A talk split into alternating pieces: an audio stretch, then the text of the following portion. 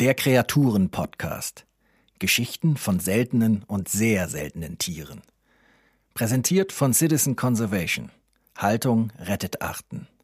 Heute Bettina Lamprecht, Schauspielerin. Das Okapi. In dem schönen Kinderbuch Das Animalarium von Professor Revillot kann man mit Hilfe einer einfachen Ringbuch-Umblättertechnik aus 21 bekannten Tieren 4096 neue Wesen herbeikombinieren. Zum Beispiel die Gyrefatte, eine Kreatur mit dem Kopf eines Gürteltiers, dem Rumpf eines Elefanten und dem Hinterteil einer Ratte. Über ein ähnlich seltsam zusammengesetztes Tier wunderten sich europäische Forscher, als sie gegen Ende des 19. Jahrhunderts erstmals mit dem Okapi in Berührung kamen bezeichnenderweise nicht mit dem Tier selbst, sondern zunächst nur mit Erzählungen, Hufspuren, Fellteilen und einem Schädelknochen.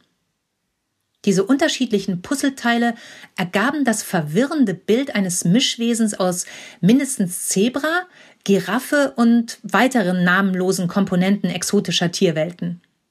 Das Beinfell sah jedenfalls sehr nach Zebra aus, der Schädel ganz nach Giraffe.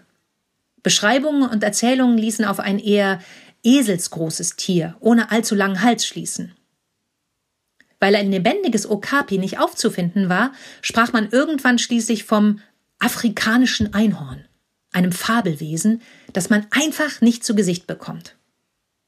Nun, das Okapi ist real, echt und lebendig, aber auch heute noch scheu und in freier Natur deshalb weiterhin schwer zu finden.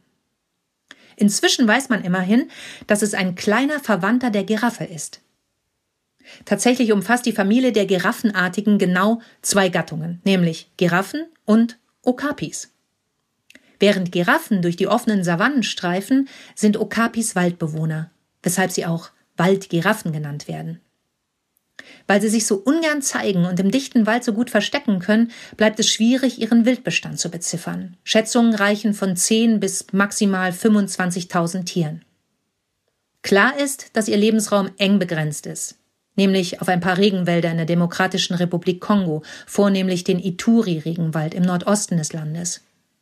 Dort befindet sich auch das Okapi-Wildtierreservat, seit 1996 eingetragenes UNESCO-Weltnaturerbe. Das lokale Hauptquartier sorgt nicht nur für den Schutz des Waldes, sondern koordiniert auch Okapi-Nachzuchten, mit denen Zoos weltweit versorgt werden, um eine stabile und genetisch gesunde Okapi-Population auch außerhalb des natürlichen Lebensraums aufrechtzuerhalten. Im Gegenzug verpflichten sich die Zoos, das Okapi-Reservat finanziell zu unterstützen. Leider ist der ohnehin nicht allzu große Okapi-Wald zahlreichen Bedrohungen ausgesetzt, vor allem durch Abholzung für Agrarwirtschaft und Rohstoffabbau.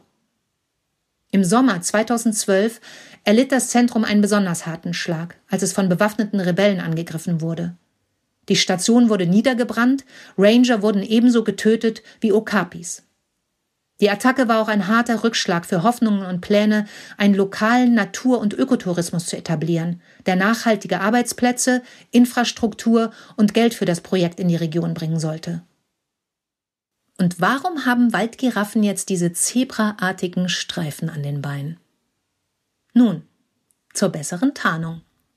Die Streifen sehen aus wie von oben durch die Blätter der Bäume scheinendes Sonnenlicht auf dem Waldboden, was nicht nur sehr poetisch klingt, sondern auch hübsch anzusehen ist.